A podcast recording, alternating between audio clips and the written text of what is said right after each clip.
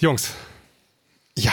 Sebi. Äh, ähm, ich weiß, was Sinan am Wochenende gemacht hat. Der hat nämlich dasselbe gemacht wie ich. Ich weiß gar nicht, was du gemacht hast, Max. Was habe ich gemacht? Gute Frage. Ich glaube, ich habe Mucke gemacht. Ah, du hast Mucke gemacht. Guck mal, wir haben Mucke geschaut.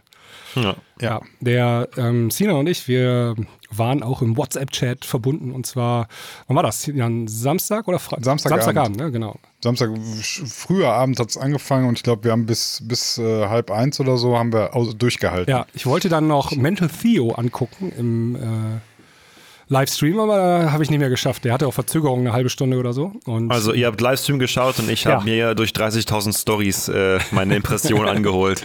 Ja, wir haben- Alter, wirklich. Mein, also meine ganze Timeline war voll mit Perukaville. ja, wir haben Alles. beides geguckt. Wir haben, ähm, Wir haben, wir haben parallel, wir haben immer hin und her geswitcht. Das war Tomorrowland Livestream und Perukaville. So, und bevor wir darüber sprechen, möchte ich die Leute ganz kurz daran erinnern, wo wir uns eigentlich befinden.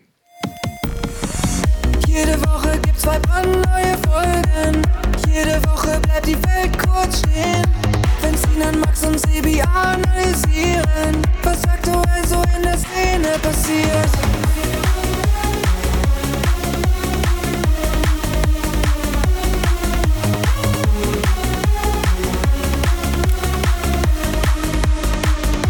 Willkommen in der Klangküche.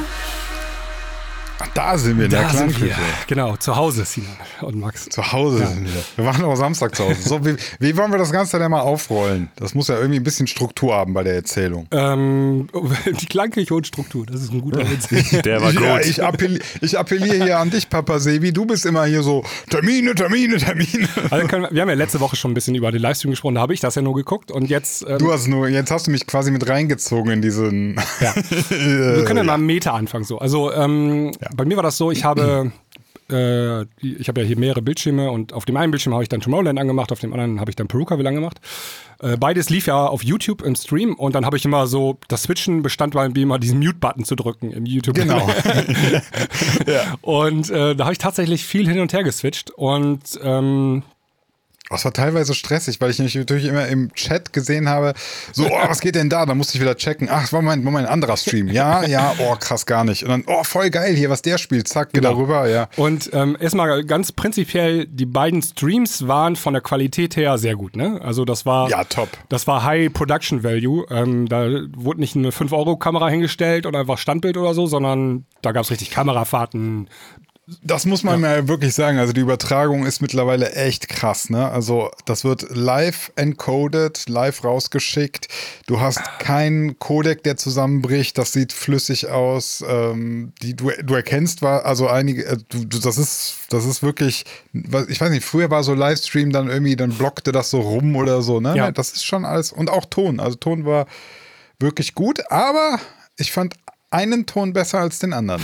Wie siehst du Bei das? mir war das so, ähm, mal so, mal so. Ich hatte folgende Okay. Beobachtung. Ähm, je nachdem, wer aufgelegt hat, wurde das Wet-Dry-Signal geändert. Wie Tatsächlich. kommt das zustande? Ich glaube, das ist eine Vorgabe vom Artist-Management. Ach Ja. krass. Das ist jetzt ein bisschen Spekulation, aber Ja. äh, ganz krass habe ich das gemerkt bei Kashmir. Der hatte fast 100% äh, Dry-Signal. Also das, was aus dem Player hinten rauskam. Das klang richtig Und gut. danach hier kam Armin von Buren, glaube ich, ähm, wenn ich mich recht erinnere. Und der hatte richtig viel Wet-Signal. Das heißt, richtig viel ähm, Zuschaueratmosphäre wurde dazu gemischt. Mhm. Aber dann leidet die Musik, ja, weil dann ist das nicht mehr das Direktsignal, sondern dann ist, fängt das an zu, zu verwaschen und ist nicht mehr so kraftvoll.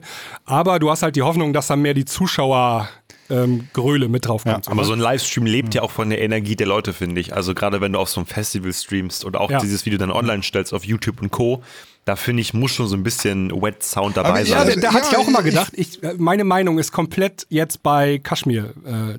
Also, aber Kashmir war jetzt nicht, also nur damit man das richtig hier zusammenfasst, das war jetzt nicht so, dass man gar keine Crowd gehört hat. Der hat auch manchmal den Filter runtergeregelt Ja. und man hat die Crowd schon das gehört. heißt, Ich sie haben fand das Realtime war- reingemischt?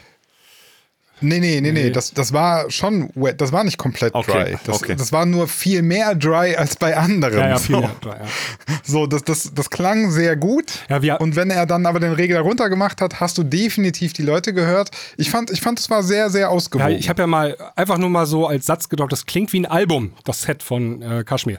Und das habe hab ich, glaube ich, unterbewusst gesagt, aber das ist ja, wenn du ein Album hörst, dann hast du die maximale Qualität ja schon eigentlich so, ne? Und ähm, ja, jetzt, jetzt hast du aber schon was anderes noch angedeutet und zwar, ähm, boah, wie fängt man da an? Ja, also das klingt wie ein Album, das klang vor allem bei Kashmir wie aus einem Guss. Ja. Und das ist mir auch krass aufgefallen im Vergleich zu anderen Acts. Die Songs bei Kashmir sind, ähm, also das ganze Set ist, ist ausgewogen. Ja? Jeder Song, selbst wenn der ältere Songs spielt, äh, die klingen, die können immer konkurrieren mit dem neuesten Sound. Ja, du musst noch mal Und da- einen Schritt zurückgehen. ja, also wir haben Kashmir geschaut beim Perukaville Ja. und ähm, dieses Set hat sich komplett unterschieden von den normalen DJ-Sets, die es gab. Ne? Das begann damit, dass das Set hatte ein großes Manga-Anime oder was das war, oder so ein Anime, Ja, so Anime, ja. aber komplett mit deutscher Sprache im Off. Also so ein Märchenerzähler hat dann angefangen, eine Geschichte zu erzählen. So fing das Set an. Ja? Und ähm, uns, ja, Ölaugen, ja, die schon mal äh, vor dem CDJ-Player standen, haben nach drei Sekunden gecheckt, das ist komplett re- pre-recorded. Das ganze Set. Also der macht nicht ein, gesamte ja, nicht ein Set. Übergang selber, also das ist alles pre-recorded gewesen. Das ist leider, das muss man sagen, also wenn du ein bisschen ein Auge für DJing hast, wenn du das mal selber gemacht hast, ähm, also du guckst, du guckst Kashmir zwei Minuten zu, du weißt ganz genau, da passiert gerade live überhaupt gar nichts. Also wirklich gar Ja. nichts. Das ist schon krass.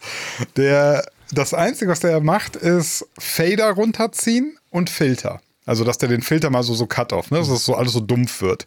So, das sind die zwei Sachen, die er macht. Ansonsten, der hat nie den Kopfhörer auf. Der kümmert sich im Prinzip überhaupt gar nicht um seine Player. Gar, Gar nicht. ja. Also das war dann ist auch ganz krass nachher. Ähm, also ich habe ja gerade erwähnt, im Intro hat er dieses Anime gehabt und als erzählende Geschichte. Und das kam insgesamt fünfmal vor in diesem Set. Ähm, so fünf Akte waren das sozusagen. Also es wird so Genau. eine und, Geschichte. Und du musst, ja noch, du musst ja noch erwähnen, diese Geschichte war ja auch immer gesynkt mit Visu Visualis äh, Visualis so weißt du, was ja, genau. meine, Also die Bildern. Musik So. ist nahtlos übergegangen zu dieser Geschichte. Und von dieser Geschichte ist diese, das war dann so Atmo-Musik oder so, ne? Ist das nahtlos wieder übergegangen in sein Set. Also das kannst du eigentlich gar nicht mixen. Und das, und das war Lip-Sync zu den Videos. Also das, wie soll. Ja, ja. Das Ja, das wär, geht ja das gar wär nicht. Für den, Also- Nee, das geht natürlich nicht. Das wäre das wär jetzt für, für die, die die Visuals machen, ja, die das Video abspielen, das wäre eine Meisterleistung gewesen. Das genau zum richtigen Zeitpunkt. Das, also das geht nicht. Und auch, auch so, da waren noch mehr Sachen. Der hat ähm, jedes, jeden zweiten Übergang oder so hat er Tempo-Change, also Geschwindigkeitsveränderung im Übergang. ja. Ja. Und so Geschichten, die kannst du alle live nicht machen. Ja. Das geht nicht. Genau, die sind sogar schon anspruchsvoll, wenn du die im Studio machst. Ne? Also Ja, das ja. ist schon, das machst du auch nicht mal eben auf Toilette mit dem Laptop auf dem Schoß, sondern da musst du dich hinsetzen.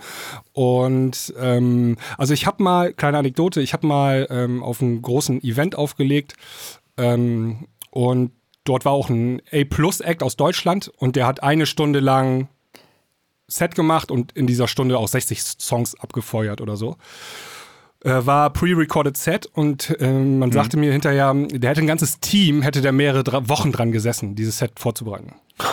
Also ähm, muss man bei Kashmir auch sagen, alles komplett in Key. Also da war nicht eine Stelle, ja, ja, ja. die nicht, äh, die musikalisch falsch war. Es war perfekt in Nur Key. für, für, für Zuhörer, die das nicht gerade, äh, also die, die Tonarten der Songs haben alle zueinander gepasst. Es gab nie einen Moment, wo man dachte, okay, jetzt äh, passiert hier gerade ein Übergang von einem Song zum anderen und das passt gerade nicht, aber jetzt gleich passt es wieder, sondern es war immer perfekt. Ich finde es ja auch noch spannend, Basti, dass sie dir das auch noch sagen, dass das ein pre-recorded Set Ja, ist. ich habe ja jetzt gerade nicht gesagt, wer es war, deswegen, es war Ja, so. aber ich weiß, aber ich finde es lustig, dass sie auch noch, dass sie das quasi noch, ja. Da kommt man selber drauf. Also wenn du DJ bist, dann merkst du das Ja. selber. Also du Ja, ja. kannst, manche Sachen kannst du so nicht mixen. Und das siehst du ja auch, wenn du dann Backstage da mal rüber guckst über die Schulter, dann siehst du auch.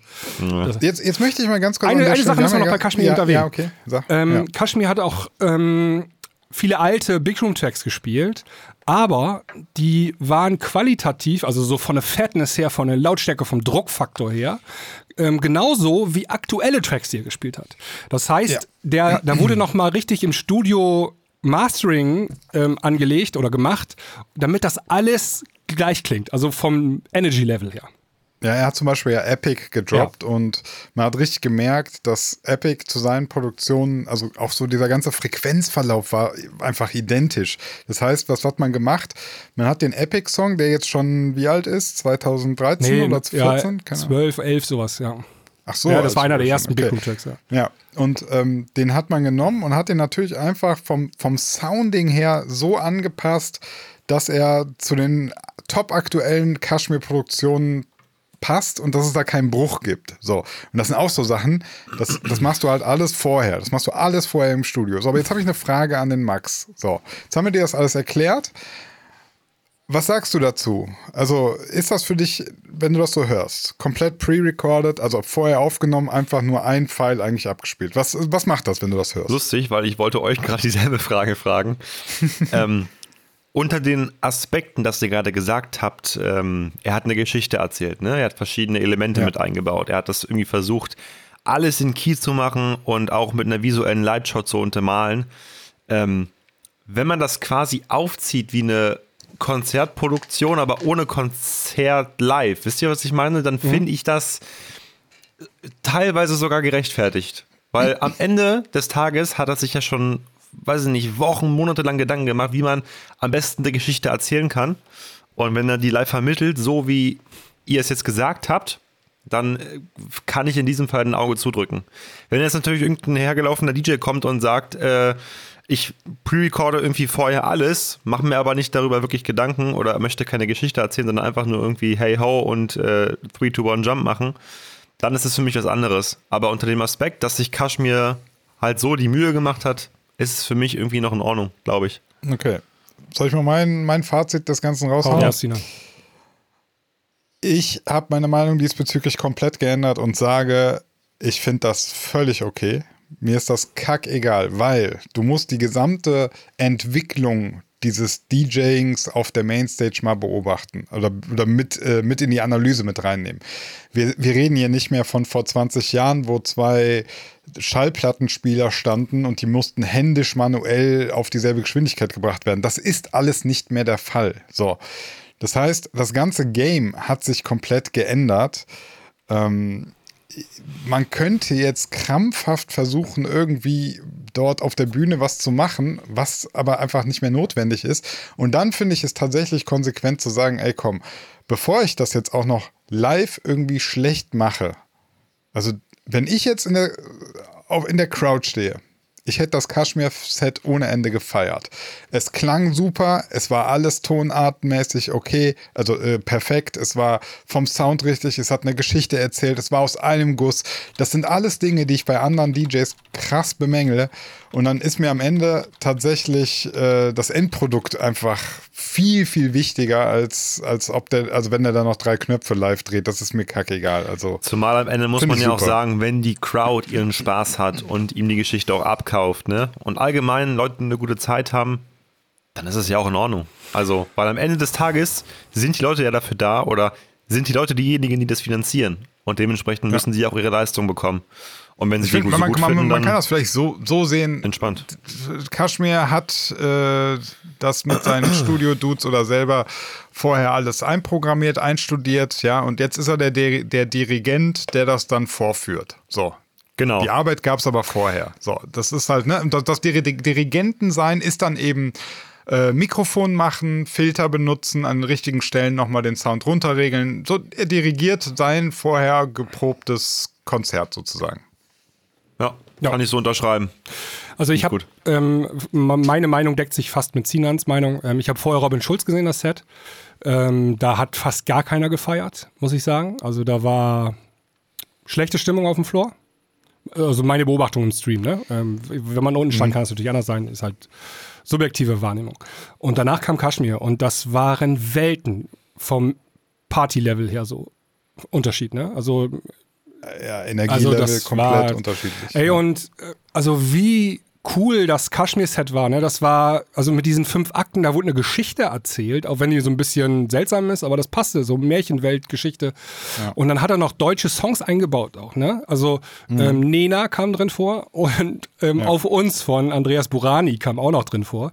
Aber tatsächlich auch sogar der Auf uns Remix gar nicht mal so scheiße. Ja. Das muss man auch mal sagen. Also äh, da bin ich ja schon hart an meine Grenzen gekommen, wenn er sowas macht. Und trotzdem muss ich ihm ein, zugestehen, so, er hat es gut in sein ja, Set ja. integriert. Also ich bin mir ziemlich sicher, wenn er das Set in Ungarn spielt, dann wird er gerade ein ungarischer Hit stattdessen gespielt. Ja, also er genau. hat extra einen Bootleg von ja. einem deutschen Thema erstellt, um das wiederum, zwei Songs. um das live zu spielen. Ja, deutsches Publikum, ja. Paruka. Ja, guck mal, das ist doch schon mal und cool. also ich bin ja, das war auch, so, ich habe danach ja noch andere Sets gesehen, auch beim Tomorrowland. Ich habe danach auch Armin van Boon gesehen. Armin van Boon mixt alles äh, selber, ne? Ähm, mhm. Du hörst dann auch manchmal, dann liegen die Kicks nicht genau übereinander, Double Kicks so, ne? So flangen dann so rum und so. Ähm, ja. Das hatten, also ich war früher auch immer ein Fan davon, das live zu mixen, aber also ganz speziell diese Mainstage Headliner Acts, ja, die sollten das vielleicht tatsächlich so machen wie Kashmir. Das war viel mehr entertaining, das war viel cooler von der Atmo her und das ja. war einfach der bessere Abriss. Punkt. So, ganz ehrlich, ich, dann kommt man sich auch nicht mehr so sehr mit anderen in die Quere. Ganz ehrlich, ja. dann. Ey, und dann sollen die, also ich meine, wir haben das vor drei Jahren auch schon mal besprochen. Die Chainsmokers haben ja auch angefangen, dann ihr Konzept zu ändern und machen da live jetzt ja. irgendwie sowas. Das ist ja auch ein anderes Konzept als aufzulegen. Ne? Hm. Finde ich alles ganz cool. Ähm, wo ich aber ähm, erwarten würde, dass die Leute live auflegen, ist zum Beispiel diese Stage, wo Westbam aufgelegt hat. So eine Techno-Underground-Stage oder so. Ja, ja, genau. Da sollen die noch richtig handwerklich ähm, Platten auflegen und die sollen die auch sechs Minuten, sieben Minuten durchlaufen lassen, die Techno-Dinger. Ich sag doch, ich sag doch, dann kommen sich diese Konzepte ja. auch nicht mehr so sehr in die Quere. Dann mal sagst du, Mainstage, alles klar, da haben wir fette LED-Walls, da erzählen wir eine Geschichte, ja. da haben wir Entertaining, da haben wir irgendwie zwischendurch noch irgendwie die Geschichte von Kashmir und keine Ahnung und alles ist in Key und es ist abgestimmt mit der Pyro und äh, geil. Und das ist was ganz anderes als die andere Stage, wo dann, wo dann der Techno-Act eben diesen, diesen alten Techno-Flair zu äh, genau. den Leuten präsentiert. Ich habe mir dann noch ja. Scooter angeschaut. Die waren dann noch ähm, kurz am Ende. Ähm, für, Ach, für 20 Minuten. Ja, für 20 Minuten. Aber die haben ja im Prinzip dasselbe Konzept, ja. Die ja. legen ja auch keine Musik auf, da läuft ein Playback und HP macht dann overdubbed äh, Vocals sozusagen. Ne? Und ähm, das hat aber auch so denselben Flair im Prinzip wie Kashmir. Weißt du, so alles schon vorbereitet und so Konzert-Atmo. Ja, mhm. genau. Und ja. ähm, war auch gut. Also auch der Chat ist richtig explodiert als guter da, äh, naja. Performer. Ne? Die haben ja generell eine sehr, sehr starke Community. Ja, ja, genau. Das ist halt, das ist halt so generell, muss man ja sagen, einfach bei diesen ganzen Electronic Acts, ähm, die kein, also die kommen halt an ihre Grenzen was die, was die Live-Möglichkeiten ja, anbelangt. Ja, ja. Ne? Das ist ja, so, ey, warte, ich muss kurz rein. Eine geile Band ist eine geile Band, ich, ja. weißt du, wo die versuchen, halt sich zu unterscheiden? In wer hat das krasseste Bootleg-Mashup gemashupte Bootleg? Und das ist der falsche Weg, meiner Meinung nach. Ja, ja, ja, ich glaube, ich finde auch. Da kommst du nicht also, weit mit, mit diesem Weg. Nee. Also ich finde auch. Ey, warte, ähm, ist uns aufgefallen. Kashmir ja. super wenige Bootlegs gespielt und Mashups. Ja, also der ja. hat, weiß nicht, 80% Originals gespielt oder so. Das war schon beeindruckend. Ja, viel, also ich, eigentlich, also ich möchte ihn jetzt eigentlich nicht zu krass ja, loben, aber, aber so. für, mich, für mich war das richtig gut. Das war eine runde ja. Geschichte. Er hat vor allem äh, viel seine eigenen Sachen, nicht nur, aber viel. Ja. Das finde ich auch mal gar nicht schlecht, wenn ein Act natürlich auch irgendwie für seinen eigenen Sound steht. Dann, ja, kaum Bootlegs, die guten Originale original sein lassen und so. Ja. Top. Ey, und ja. weißt du, warum der so viele Origins? Weil das ein Musiker ist, ne? Weil der weiß auch, wenn ich da so ein, wenn ich dann an die Vocal von Takeover Control mit einem ganz anderen Instrumental darunter, dann sind das andere Akkorde, die aber passen. Aber das sind nicht die Akkorde, mit denen der Song damals geschrieben wurde und so. Das, es wird, halt das wird besser. einfach nicht besser, es wird in der Regel schlechter. So. Du machst aus einem Triple A, machst du einen Double A-Song irgendwie, ne? aber du hast dann halt den ein, das einzige Mashup davon so. Aber das, damit kommst du nicht weit. Das ist mein, also meine Meinung. Also ich, ich kann das auch verstehen. Das, ich, wir sind immer sehr hart und so. Ich lache ja auch. Der, der Max rastet auch innerlich schon aus, ich weiß. Aber, aber äh, das ist ja einfach nur so. Ähm, ja, es ist auch nicht für jeden Act so möglich wie für Kashmir, ja, ja. da mit so einer, mit so einer Comic-Geschichte um die Ecke zu kommen. Das, ne, das muss man ja auch mal ganz fair ja. sagen, ja. Aber einfach mal so als Reminder fände ich das gar nicht schlecht. Ähm, wir, wir, wir wiederholen uns hier in der Klangküche. So dieses, mach dir, mach dir Gedanken über ein Konzept. Das muss nicht heute sein, das muss auch nicht äh, morgen sein. Das kann aber, also so über einen längeren Zeitraum sollte man sich schon überlegen, was, wie, wie kommt mein Bühnenbild, meine Visuals, mein Sound, wie kommt das alles ja, zusammen? Das ist ein schöner USP auf jeden Fall ja. von ja. Kashmir. Genau. Der liebe Dominik, ähm, seines Zeichens langjähriger Klangküchen-Premium-Hörer, hat uns äh, darauf hingewiesen, wir sollen uns mal das Set von Eve V anschauen. Genau. Das habe ich gemacht. Ich auch. ja, ähm, er ist nämlich ähm, ein DJ, der sehr, sehr viele Mashups und ähm, Bootlegs gespielt hat. Ganz kurz, Eve V jetzt Perukaville oder Tomorrowland? Tomorrowland. Ja, Tomorrowland. Also ah, okay. Eve V's ja, zweiter Vorname ist auch Mashup. Das ja. habe ich offiziell in seinem Pass gelesen. Ja. Ähm, so schlimm, ja? ja? Ich habe es nicht gesehen. War wirklich, also, puh. Ja, genau. Also, da, also das war wirklich nur gemashup, das Mashup. Ähm, und dann auch so dieses, weißt du, ein, ein Song und dann aber gleich mit drei oder vier anderen Songs noch gemashupt, ne? Die genau, also es war, es war ein Mashup im Mashup im ja. Mashup ja. im Mashup. das war also, das Problem also das war, Warte mal, die, die, die Rechnung ist doch ganz einfach. Ein guter Song, ne? klar, einmal gut. Drei gute Songs zusammen, ja, ja dreimal so gut. Denk doch mal. Das ist leider die falsche Denkweise bei dem ganzen Ding hier. Ja. Wie? Genau, also da würde ich sagen, ähm, also es war nicht, also die Stimmung war okay. Der hat einen Day, äh, wie das Daybreak-Set gespielt, also war tagsüber, als es noch hell war. Ne? Mhm. Ähm, die Leute sind jetzt nicht geflohen oder so, aber man muss schon ein bisschen stahlharte Nerven haben, um das nur so musikalisch zumindest aushalten. Und das, ich glaube, der ähm, ähm, Dustin hatte auch das Problem, ne? dass du kommst da nicht mehr mit klar. In 60 äh, Minuten hat, hat er 33 Songs gespielt plus die Mashups. Also dann kommst du, auf, kommst du schon fast auf 60 Songs, die du hörst in 60 Minuten. Ähm, und dann, also Genre auch sehr breit, ne? Also von Tech House über Progressive House, über Bass House, das ist alles dabei gewesen, ne? Ja, ich habe das Ding vorhin im Büro angemacht bei uns im Office mhm. und äh, mein A&R-Kollege sagte dann so, mach das bitte aus, das ist das schlechteste Set, was er je gehört hat. Ja, ja. und das war schon, also er hat Kopfschmerzen bekommen gefühlt neben mir. Ist, ist das so, ist das sozusagen die, das Endgame der TikTok-Welt, dass man so sagt, der, der, die DJ macht jetzt alle 15 Sekunden einen neuen Song. irgendwann geht's, irgendwann geht's so weit, dass die, dass dir das Publikum schon den Song so wegwischen kann, wenn sie den nicht mehr hören wollen. Dann brauchst du aber auch keinen DJ mehr, dann kannst du einfach eine digitale Wand doch, doch, aufbauen. Der, der, der ist da so und dann und alle haben ihre Smartphones in der Hand und wenn so über 50 Prozent einmal nach oben gewischt haben, dann muss der den neuen Song anmachen. Und dann steht da nur noch Scheiße, Scheiße, next, nächster, nächster, nächster. Also ich muss mich auch noch mal ganz ja. kurz dazu äußern. Ähm, ich fand ja nicht mal schlimm an sich, dass er so viele Bootlegs gespielt hat. Was mein Problem war, ist, dass er zwischen den Bootleg so zwischen den Bootlegs so ganz alte Scheiße gespielt hat. So wirklich so 2015er Future House Mixe, die man noch nie gehört hat, also auch nicht wirklich gut waren. Ähm, also so Future House Sachen, dann kam Future Rave und dazwischen kam dann wieder Big Room und dann bist, bist du irgendwie wieder äh, irgendwie auf Mashups gegangen und das war einfach eine, ja, eine, eine Kombi aus so vielen verschiedenen Genres und Songs, die einfach nicht gepasst hat. Das ist wie, als wenn du irgendwie, du nimmst einen Big Mac und hast die ganzen Zutaten, baust, baust dir einen Burger und schmeißt ihn dann in den Mixer, weißt du? Und dann trinkst du die Scheiße. Das, das schmeckt nicht. Das schmeckt nicht. Ich hab, witzig, ich habe hab genau das im Chat geschrieben äh, zu diesen Mashups. Ich meinte so, ich, ich kann ja nicht mal sagen, dass die einzelnen Songs schlecht sind. Das, Ding, das Problem ist nur, ich mag Käsekuchen, ja, und ich mag Lachs, ja. Ich, genau. Aber ich mag nicht Käsekuchen mit Lachs. Das ist so, und auch gar das, nicht das im Mixer. Das, nee, schon gar nicht. Das ist so, klar, äh, da können wir jetzt mal, da kann man noch drauf äh, eingehen. Ich habe noch Dimitri Vegas und Like Mike bei Tomorrowland gesehen. Und da hatte ich genau dieses Phänomen, dass ich so dachte, ja, ich kann ja gar nicht sagen, dass das jetzt alles schlecht ist. Überhaupt nicht, ja. Aber es ist, es ist so durcheinander, dass, dass ich so, so, so würde ich nie essen und so würde ich auch nicht Musik hören. Ja, man möchte im Prinzip zu viel in dem Moment, ne? Man möchte zu viele Leute irgendwie mitnehmen oder versuchen mitzunehmen. Und das ist, glaube ich, der Fehler an der ganzen Sache. Ja, das ist alles ähm, Meinung und ähm, Beobachtung aus der Entfernung. Äh, wir haben das ja nur im Livestream gesehen, aber wir haben einen Gast hier.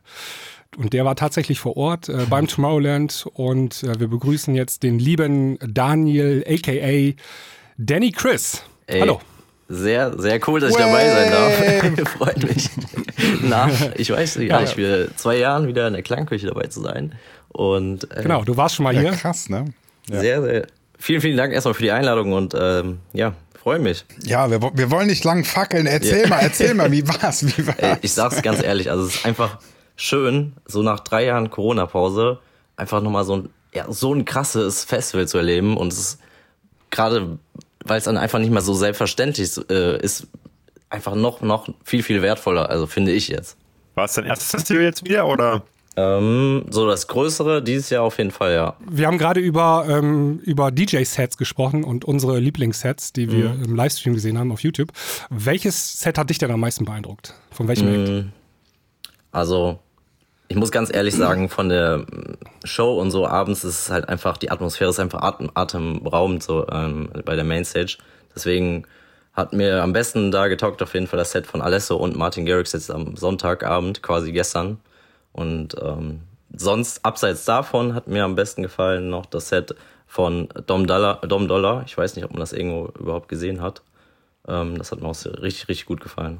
Hast du zufällig das Set von Eve äh, V gesehen? Äh, nee, nee, nee, nee, habe ich nicht gesehen. Ich habe das nur parallel gehört, ähm, aber habe ich nicht live ähm, verfolgt. Das war nämlich sehr, sehr äh, gewöhnungsbedürftig, sage ich mal. Deswegen. Ja, apropos, apropos gewöhnungsbedürftig. Jetzt wollen wir direkt, äh, also wir haben gehört, Martin Garrix, Alesso, zum, die beiden fandst du jetzt äh, ziemlich gut.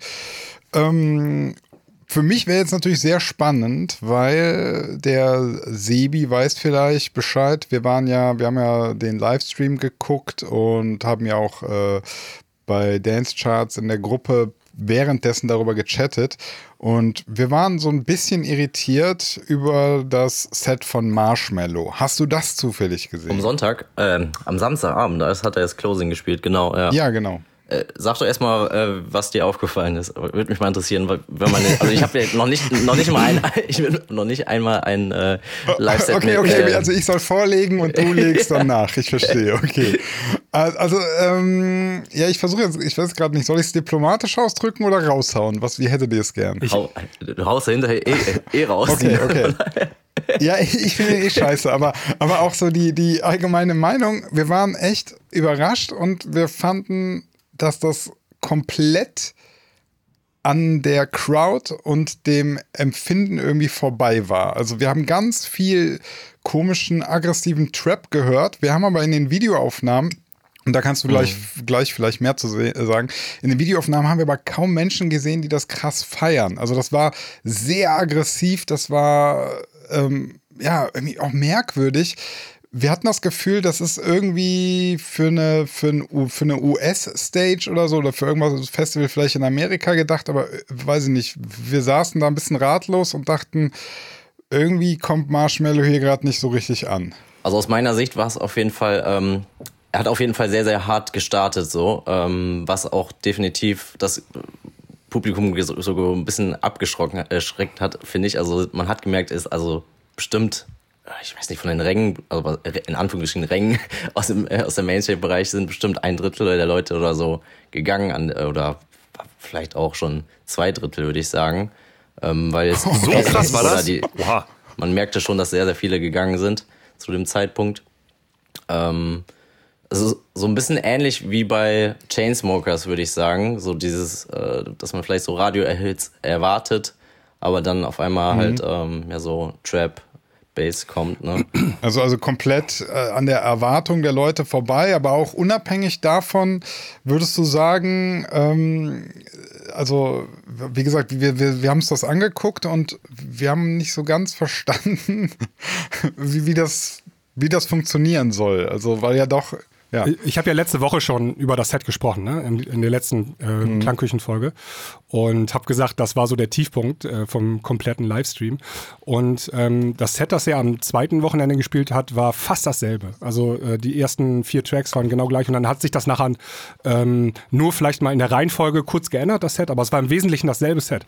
Das heißt, ähm, was am ersten Wochenende schon nicht funktioniert, hat er am zweiten Wochenende eiskalt nochmal wiederholt. Das ist ja ein spannender Fakt so irgendwie. Okay, das, das, es hätte mich auch mal interessiert, nämlich äh, wie, inwiefern die sich nämlich ähm, äh, die Sets ja, identifizieren, quasi, ob die gleich waren jetzt oder ob identisch die, sind, ja. ja. Identisch sind, genau. Ja, ja, sind sehr identisch. Also ähm, dieselben Bootlegs. Die hat ja in der Mitte dann nachher so Chart-Hits schon gespielt, aber es sind so US-Chart-Hits, ne? so Post Malone und sowas alles oder Juicy mhm. World.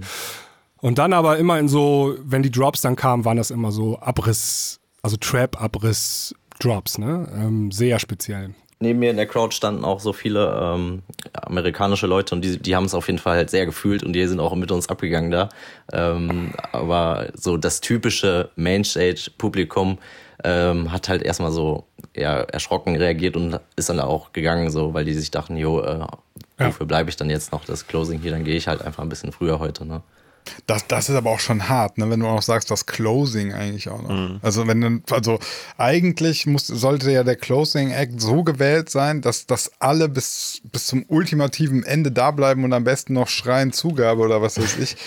Äh, ne? Also Hard Trap ist, ist immer noch eine Nische, ne? Also das ist kein großer, kein ja. großes Genre, was irgendwie jeder hören möchte.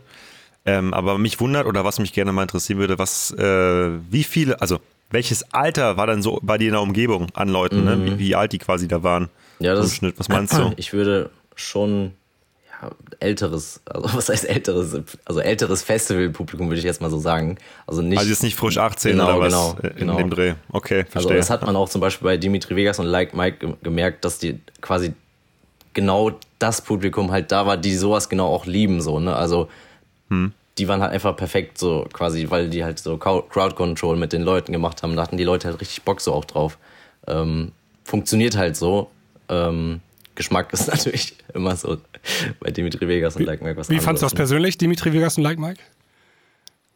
Ich hab's halt schon sehr oft gehört und man kennt halt die Sets, so wie die aufgebaut sind. Klar macht das Spaß, wenn man sich so drauf einlässt, aber ja, ist oder einen Pegel hat.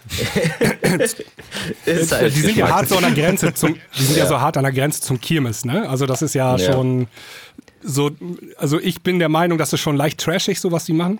Genau, das meine ich ähm, damit auch, ja. Ja, genau. Also die hatten da, ich erinnere mich zum Beispiel eine, ganz am Ende, ähm, dann machen die die Musik aus und dann erzählt er, dass sein Vater letztes Jahr gestorben ist und der nächste Song ist dann ja. nur für seinen Daddy und so. Und dann kommt aber so eine Hardstyle-Abriss-Bootleg-Nummer. Aber den Moment, äh, der kam eigentlich wirklich authentisch schon rüber. Also ich finde, ist eigentlich ganz gut, dass der Dimitri Vegas inzwischen auch öfters mal am äh, Mikrofon ist, weil ich finde den mhm. äh, eigentlich echt sympathisch, im Gegensatz zu seinem Bruder von Like Mike, der halt eher ja, so der, der Schmierige ist. So, ne?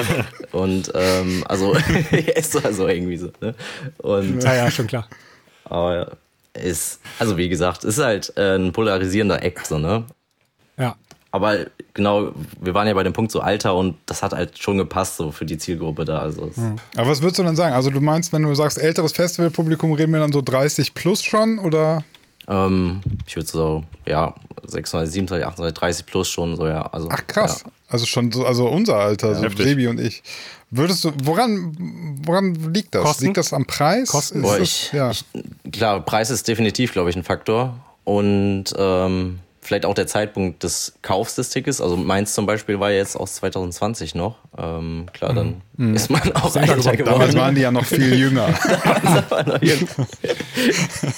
Wie teuer war denn, also du warst ja das ganze Wochenende da. Wie viel hat dich das denn summa summarum gekostet, das ganze Tomorrowland-Wochenende? Ähm, also es wäre All inclusive sozusagen.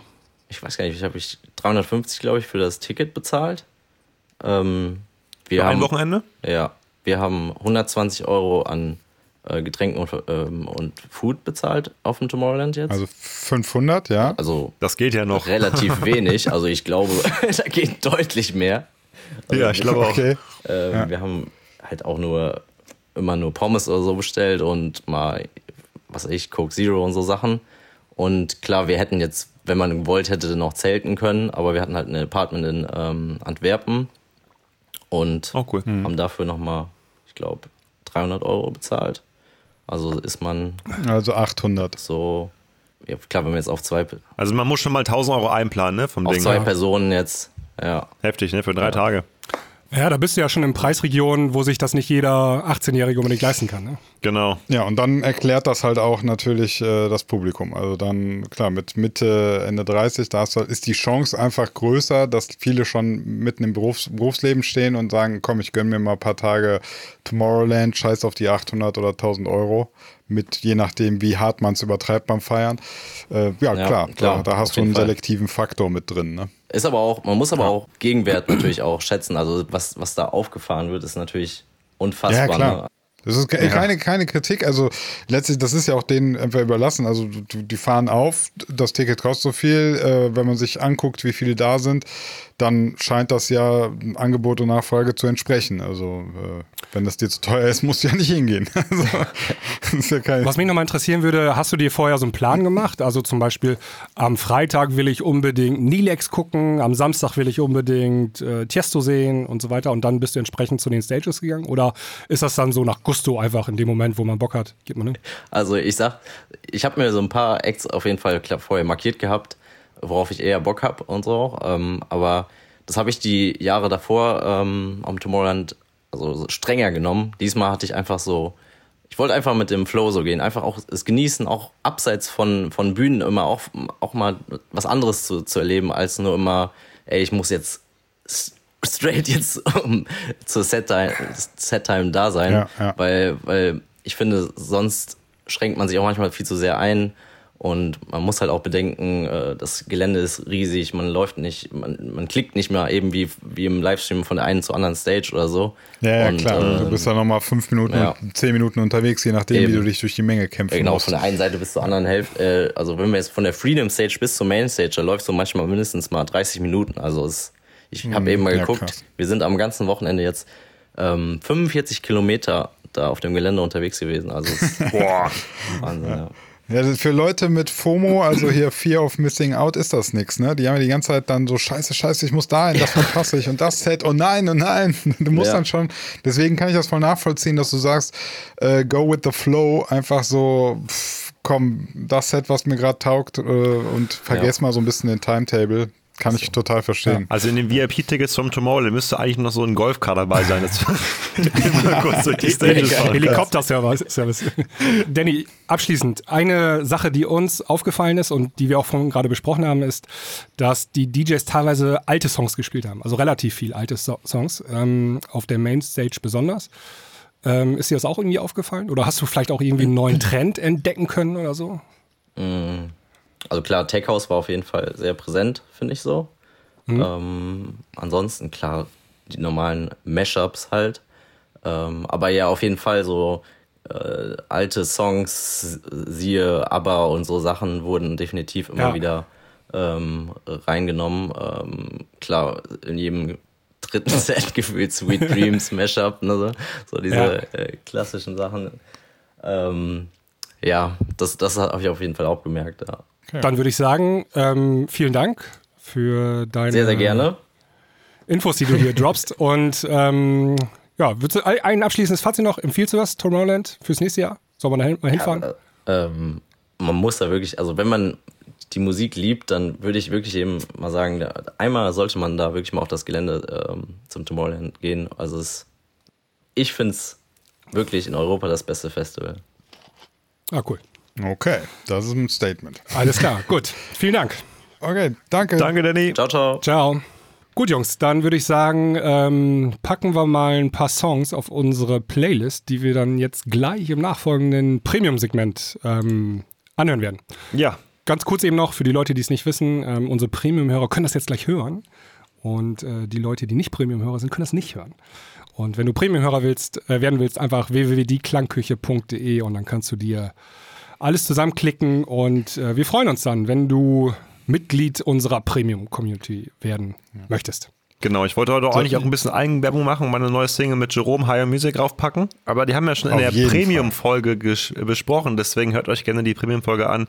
Da erfahrt ihr nochmal alles rund um den Song und wie es passiert ist, was wir gemacht haben. Und Ey, gute, gutes Stichwort. Ähm, wir haben ja jetzt gerade über Festival, also wir haben ja gerade Peak Festival Time, ne? So Ja. Ähm, Lass uns doch in der nächsten großen Premium-Folge, die am Samstag rauskommt, ein Big Room Special machen. Jeder von Ja. uns sucht ähm, seine Lieblings-Big Room EDM-Tracks raus der letzten zehn Jahre. Sehr und gerne. dann machen wir ein Big Room Special in der nächsten Premium-Folge. Alles klar. Jeder fünf, ja? Jeder fünf, ja. Das ist gut. jeder fünf Jeder Big Room, fünf. okay. Okay. Alright.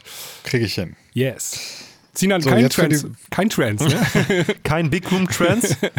Big Trans? Was? Big Trance. Ich, ich verstehe die Verbindung Big Dick Big Trans. Trans. Trans. Trans. UK Trans. Big Okay. Dick Trance. Ähm, kurze Frage. Ich habe in meinem Release-Radar Le Chouk Remix von Laila reingespült bekommen. Ja, Ja. der kam letzte Woche. Ja. Muss ich das, Nein. müssen wir das anhören oder nicht? Kann man. Hat Basti produziert, immerhin ein ehemaliges Mitglied der Klangküche. Okay, dann packe ich mal drauf, dann will ich mal reinhören. Habe ich draufgepackt. Ähm, ich muss mal auch gucken. Dürfen wir Big Room Techno in die Playlist packen? Wir dürfen alles in die klar. Playlist packen. Nein, ich meine jetzt für, für Special. Aber ich muss mal einen Ach Song so, drauf. hey, gab's das 2013 schon? Nein, okay. Nein, nein. Ähm, also es sollten ein paar Klassiker sein, würde ich sagen. Ne? Ja, ja, klar. Jetzt keine neuen Big Room Tracks. Ich pack mal drauf, äh, weil die Nummer gerade ein bisschen durch die Decke geht. Afraid to Feel von LF System. Okay. Okay. 36 Millionen Streams schon. Ja, ich äh, muss sagen, ich gucke gerade meinen Release-Radar durch. Okay, dann mach ich mal weiter. Gar nichts. Ja. Mach Ähm, mal. ich habe eine Nummer gefunden, mit der ich äh, sehr zufrieden war diese Woche, nämlich Alex Adair, Get Close. Alex Adair, Get Close. Was Mhm. Möchte ein, ich gerne mal mit euch ein reinhören. Titel von einer EP, sehe ich gerade. Genau. Habe ich draufgepackt. Und bitte einmal ähm, Going Down von Merlin. Den Zauberer. Ja, den Musikproduzenten Zauberer so. Merlin. Okay, auf Contour Records. Am 15. Juli erschienen. Richtig. Habe ich auch draufgepackt. Sinan, hast, du- hast du noch was gefunden? Ich bin hier schon wieder irgendwie ein bisschen verwirrt. Egal, dann packe ich die neue Ja, Calvin warte, Harris warte, drauf. warte. Nein, ich, ey, bei welchen hier so übergangen? Ich bin verwirrt. Punkt, Punkt, Punkt. Den Song kenne ich nicht. Culture, Can Culture Candela Hammer 2022. Ja, mit HBZ, glaube ich, ne? Oder so? Das klingt spannend. Ja. Nee, ist klingt das nicht. denn Ja, jetzt? gut, packe ich drauf. 2K 2020. Ich finde ja. so, wir hatten das ja schon mal gesagt, ich finde so Versionen, die schon 2K 2020 heißen. Oh, wir müssen noch in eine. Sache unbedingt reinhören. Und Einen ich Song, sage, einen Platz haben wir noch. Aber dann einen haben wir noch. Ich würde den gerne draufpacken. Lucky Luke, give it to me. Denn ich muss da was zu erzählen. Okay, muss aber eine richtig gute Geschichte sein. Ja, ne? ist mir was aufgefallen. Dann werdet ihr bestimmt auch was merken. Okay, mal raus. drauf. Alles klar, gut. Dann gehen wir jetzt ins Premium-Segment und äh, alle anderen, wir hören uns gleich sofort wieder. Bis gleich, kommt rüber. Die Klangküche Premium. Jetzt 30 Tage kostenlos testen auf dieklangküche.de. Ever since I've been listening to Klangküche, my sex life has improved tremendously. So, juk, juk, juk, Okay. wung, wung, wung, wung, wung. Ja, also, ähm, Sinan, wiederhol das nochmal. Timbaland ist ein fucking Genius, ne? Timberland ist einfach ein fucking Genius, wenn es um, um Speedbauen geht. Das ist, wir haben gerade ähm, reingehört in die Original Give It To Me von Timberland zusammen mit Justin Timberlake und Nelly Furtado, denn es gibt eine neue Interpretation dieses Songs Give It To Me von Lucky Luke. Und ja, beide Versionen sind sehr, sehr geil. Wenn ihr unser Statement dazu hören wollt, wenn ihr vor allem wissen wollt, was das alles mit Queen und Another One Bites the Dust zu tun hat, dann müsst ihr Premium Ja, anhören. ich wollte zu. Timbaland noch sagen, der ist ja irgendwann mal medikamentenabhängig geworden oder drogenabhängig oder so. Und dann war auch sein Flow weg, ne? Also der war ja so, Ach echt, das wusste ja, ich ja, nicht. da, ähm, hier, was, Vicodinsüchtig oder sowas. Irgendwie sowas ist der geworden. Und das Mhm. war richtig übel für ihn. Und dann hat er aufgehört, Hits zu bauen, ne? Ei, okay. Kann, kann man, also der hat ja so, weiß ich, Anfang der 2000er, Mitte der 2000er seine großen Hits, ne? Timberlake hat, äh, Timberland Timberland, ja. hat so geile Beats gebaut. Also Genau. Könnte man, über den könnte man tatsächlich mal ein Special machen, was der für Dinge rausgehauen hat, ey. The Way I Are, Apologize. Apologize mit One Republic, ey. Es ist Wahnsinn. Wahnsinn. Genau. Und dann war irgendwann Ende. Also dann kam nicht mehr so viel. Dann, Mhm. äh, Genau. Alright. Ähm, haben wir da noch Themen jetzt zum Abschluss für die heutige Folge? Äh, ja, ich, ich könnte noch kurz äh, einmal für die, für die Free-Listener ist das ja jetzt ja quasi gar kein steiler Übergang. Ähm, ich würde noch gerne eine Sache sagen. Wir haben ja viel jetzt über Tomorrowland, Perukaville und so gesprochen.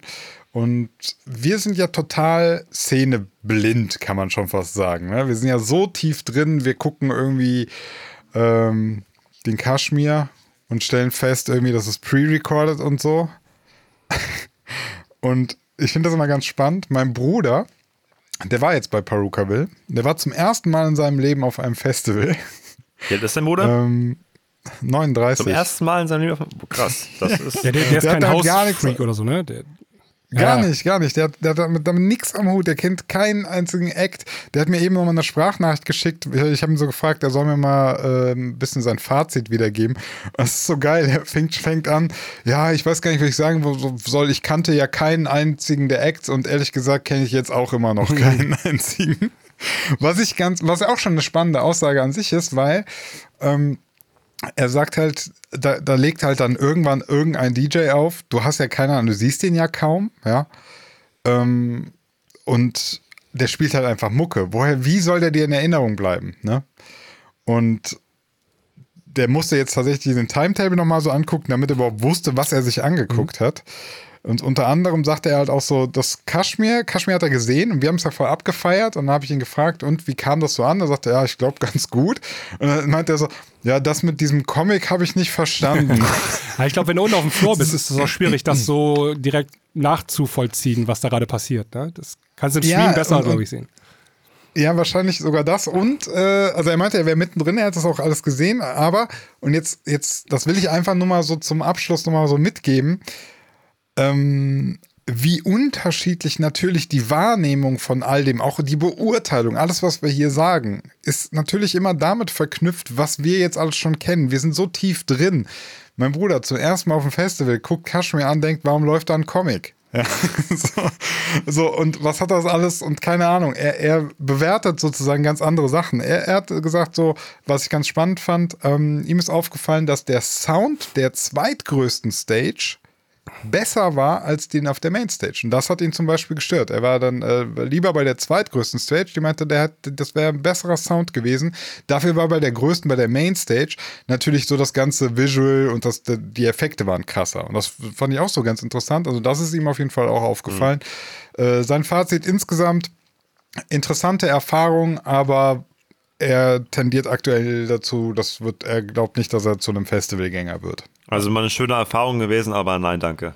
Quasi für ihn. Genau, also und damit ist er ja im Prinzip auch ähm, wahrscheinlich sogar ein, ich, ich glaube, das wäre eine gute Frage. Wie viele sind eigentlich regelmäßige Festivalgänger und wie viele sind Festivaltouristen aller, wie so mein Bruder, der so sagt, alle reden von Paruka will, da gehe ich jetzt auch mal hin. Das weiß ich gar nicht, wie da die, wie, das müssen wir mal so Umfragen erheben, keine Ahnung. Ja, das müsste man alles mal genau evaluieren, heißt das ja. Ähm, Da gibt es bestimmt interessante Erkenntnisse, wenn du alles. Ja, weil, weil wir ja immer so spekulieren, so, ja, wie finden die Leute das und so. Und wir das natürlich immer aus unserem Standpunkt heraus sehen, dass, dass wir ja genau wissen, so, wir kennen den Sound von äh, Kashmir, wir wissen, was die alle machen und so. Und ähm, ja. Er hatte noch gesagt, Timmy Trumpet fand er äh, interessant verrückt. Ja. Sag mal, ey, ist euch nicht mal aufgefallen, dass die Swedish House Mafia, die waren gar nicht jetzt irgendwie am Start, ne? So Ja, Tomorrowland. wollte ich gerade sagen, apropos Konzerte, ne? Was ist da los eigentlich bei denen? Was, was, äh, ja, die sagen hier Konzerte ab. Ja. genau. Die sagen, wegen mangelnder Nachfrage sind in den USA, die machen ja so eine Welttournee, sind mehrere Shows abgesagt worden, weil die keine Tickets verkauft haben. Und bei anderen Shows sind die Preise einfach mal halbiert worden. Das ist Unter so, anderem ähm, auch Madison Square Garden, ne? Kennt man ah, ja. ke- Keine Nachfrage. Auch ab, einfach abgesagt. Heftig. Ja, äh, kann man dann jetzt sagen, so, dass, wie sie sich das vorgestellt haben, also soweit, ich glaube, da lehnt man sich jetzt nicht so weit aus dem Fenster, wenn man sagt, das ist nicht ganz gelaufen, wie sie sich das gewünscht haben. Ähm, ich glaube, Festival könnten sie ja spielen, ne? Da- Das würden, da würden sie ja gebucht werden, aber ich glaube, das wollen die dann nicht, ne? Ich glaube, die sind zu teuer für Festivals. Ich glaube, die wollen hin. Ja, aber was heißt zu teuer? Also, wenn du jetzt die Tickets billiger machst, dann kommst du aufs Gleiche. Ja, ich glaube, die wollen ne? den Sprung schaffen. Also, sie haben sich ja neu erfunden, sozusagen. äh, Auch mit Ja, diesem ja. Sound von The Weeknd, da die Nummer, die sozusagen, das ist ja alles so neuer Sound. Dass die weg, also, dass die zum Show-Act werden, ne? Also, der, die, der nur Mhm. noch Konzerte macht, sozusagen. Ja. Also die haben bisher neun Gigs in den USA abgesagt. Und Neun es, schon? Okay. Neun schon. Es scheint auch so, dass sie sich quasi das ein bisschen alles totschweigen. Ne? Also ich bin gerade mal auf Twitter, da schreiben ganz viele Leute, hey, was ist los hier, wir kriegen keine Infos, wie sieht's aus, bla bla bla. Ähm, und die Swedish House Mafia sagt auch nichts öffentlich dazu. Also wahrscheinlich, ja, keine Tickets verkauft. Und äh, ja. Ja. haben jetzt ein kleines Problem. Haben sich ein bisschen überschätzt vielleicht, ne? Mit ihrem Ja. neuen Album, was leider auch nicht ganz so gefruchtet hat, wie es äh, eigentlich sollte. Ja, man Oder muss da auch sieht das ist vielleicht auch ein gutes Beispiel ähm, für, es gibt dieses Spotify-Universum, da machst du da 300 Millionen Streams auf einen Song, aber in der realen Welt interessiert das gar nicht. Ja, Deswegen nicht mal verkaufst, das, du, ne? verkaufst du nicht irgendwie 100.000 Tickets auf einmal. Also das Album ist bisher ist echt noch nicht so geil. Also bis auf die Nummer mit The Weeknd mit 360, äh, 350 Moth Millionen to a Streams. Flame, ja genau. Moth to a Flame. Ja, ja, ich sehe es auch gerade. Das Also ist ja wirklich nichts. Also für Swedish House Mafia Verhältnisse. Wenn, wenn wir Ja, sowas wenn droppen würden, Alter, wir würden uns wahrscheinlich, Ja. würden Ja. drei Tage durchfeiern, aber Ja, klar, wann kam das aber denn, altes Song, Album? der, der, der erste Song hier 4 Millionen, dritter Song 1 Ja. Million, Mafia 2 Ja, Millionen. das ist schon einen Monat alt oder so, So. ne? sieben Millionen, Ja. drei Millionen, eine Million, zwei Millionen, eine Million, dann Das wieder ist 17 nichts. Millionen. Das ist schon das ist nichts, das ist Ja. nichts. böse ist das. Ja, das war auch ist zu krass entfernt von dem alten Swedish House Mafia Sound vielleicht. Ja, die haben halt ihr Ja, Ding aber durchgezogen, ne? aber Ja. es ist halt, es ist halt nicht massenkompatibel, sagen wir es mal so. Ja, und dann, ja gut, aber äh, da muss man jetzt sagen, also es gibt extrem viele Bands da draußen und Acts, die sind nicht massenkompatibel und die können trotzdem auf Tour Ja. gehen, ne? Ähm, das ist ja sogar, also dann, wenn, wenn die alles absagen, dann muss man ja sagen, wirklich vielleicht ist komplette Ja, also, Selbstüberschätzung. also, so große Konzerte abzusagen, ne? solche Termine, das ist super GAU, ist das, ne? Du hast ja diese Hallen schon vor drei Jahren oder so oder vor zwei Jahren im Vorfeld gebucht und so, ne? Wir haben wahrscheinlich auch schon Vorschüsse bekommen. Vorschüsse ne? und so, das ist finanzieller generell. Super-GAU ist das, wenn du solche Termine. du kannst ja nicht einfach raus aus den Verträgen, kannst ja, Ja. nicht einfach sagen, so ja, ich komme dann Nee, doch nicht. Ja, kein Problem. Ja, da bleibst du richtig auf Kosten Mach. Storno. Storno Das ist schon so hier. Notbremse Storno. ziehen, ne? Das machst du wirklich nur im Notfall überhaupt, so ein Termin. Ja, und dann neun Gigs in den, also in diesen riesen Ja. Stadien, ne? Das ist schon. Wahnsinn. Madison Square Garden und so ist heftig. Ja, was sagen Ja, wir müssen wir mal dazu? beobachten, was da noch so passiert. Dafür sind wir ja da, ne? Lästern und beobachten. Da, dafür sind wir doch da. Ja, aber solange, ey, solange Ikea läuft und generell der Merch ist alles gut. ja. Manchmal ist Ja, dann vielleicht ein, ein paar Ikea-Deals weniger ge- äh, und dafür irgendwie in krassere Songs produzieren krasses, krasses Zeichen ist immer ein Managementwechsel. Ähm, Habe ich jetzt gesehen, hat Showtech gemacht.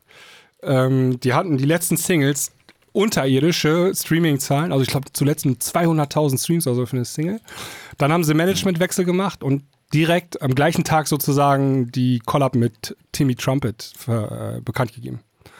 Oh ja, hast du recht. Die Ja. eine 200.000, 30, Ja, und davor Streams. 400.000. Also das ist ja für Showtech ist das ja gar nichts mehr gewesen. Ja, ja. Und davor, also All, alles, alles, alles, unter einer Million. unter Millionen. Ja. Die letzten sechs Releases. ja. Wow. Genau, und ähm, das ist mal so ein Zeichen. Müssen wir mal gucken, ob Swedish House Mafia wieder ein Managementwechsel kommt. Ähm, ich habe noch eine Sache, die ich empfehlen möchte. Und zwar gibt es gerade in der Arte Mediathek eine Dokumentation, die heißt Italo Disco. Äh, the Sparkling Sound of the 1980s.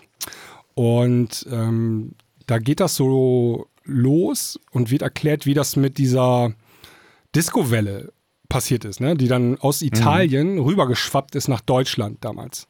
Ähm, also äh, gerade in den Urlaubsorten hat das dann speziell stattgefunden und die Labels sind dann auch extra in diese Rimini und so da hingegangen und haben die Songs da dann den DJs in die Hand gerückt, damit die das spielen. Und die Deutschen haben das dann mitgenommen aus dem Urlaub nach Hause. Und ähm, da geht es auch tatsächlich darum, wieso die Großraumdiskotheken dann entstanden sind und so weiter. Also es ähm, ist so ein bisschen Geschichtsunterricht hier, Italo-Disco. Ganz interessant. Okay, alles klar. Arte, ja? Arte, Mediathek, Italo-Disco, genau. Okay. Und Nice. ähm, da gibt es ja das Label Zyx Music, in, das ist ein deutsches Label. Hm, Ja, und die haben die ganzen Hits dann alle lizenziert aus Italien und haben die dann in Deutschland rausgebracht und da waren so Mega-Hits da auch bei, ne? Auch Blue und sowas alles. Und äh, die hatten den richtigen Riecher gehabt, ja. Interessant auf jeden Fall zu schauen. Vor allem, wenn man so ein bisschen auch mit der Musik schon Kontakt hatte, in seiner Jugend vielleicht. Und, Klammer auf, eigentlich ist das, was ähm, Purple Disco Machine macht, gerade genau das. Ne? Also dieser Disco-Sound, das ist eigentlich genau dasselbe. Ja. Okay. Ja. Bloß dann ganz bisschen fresher. Aber eigentlich ist das dasselbe. Ja, da ist was dran. Wie gesagt, ne, alles wiederholt sich. Ja, genau. Kommt in Wellen immer wieder. Das war die Oh, Klangküche. was ist das denn für ein guter Song? Vanilla Oh. Woods. Slow me Sucht down. Vanilla Woods auf Spotify. Auf jeden Fall. Gut, macht's gut, bis dann. Ciao, ciao. Haut rein. Tschüss.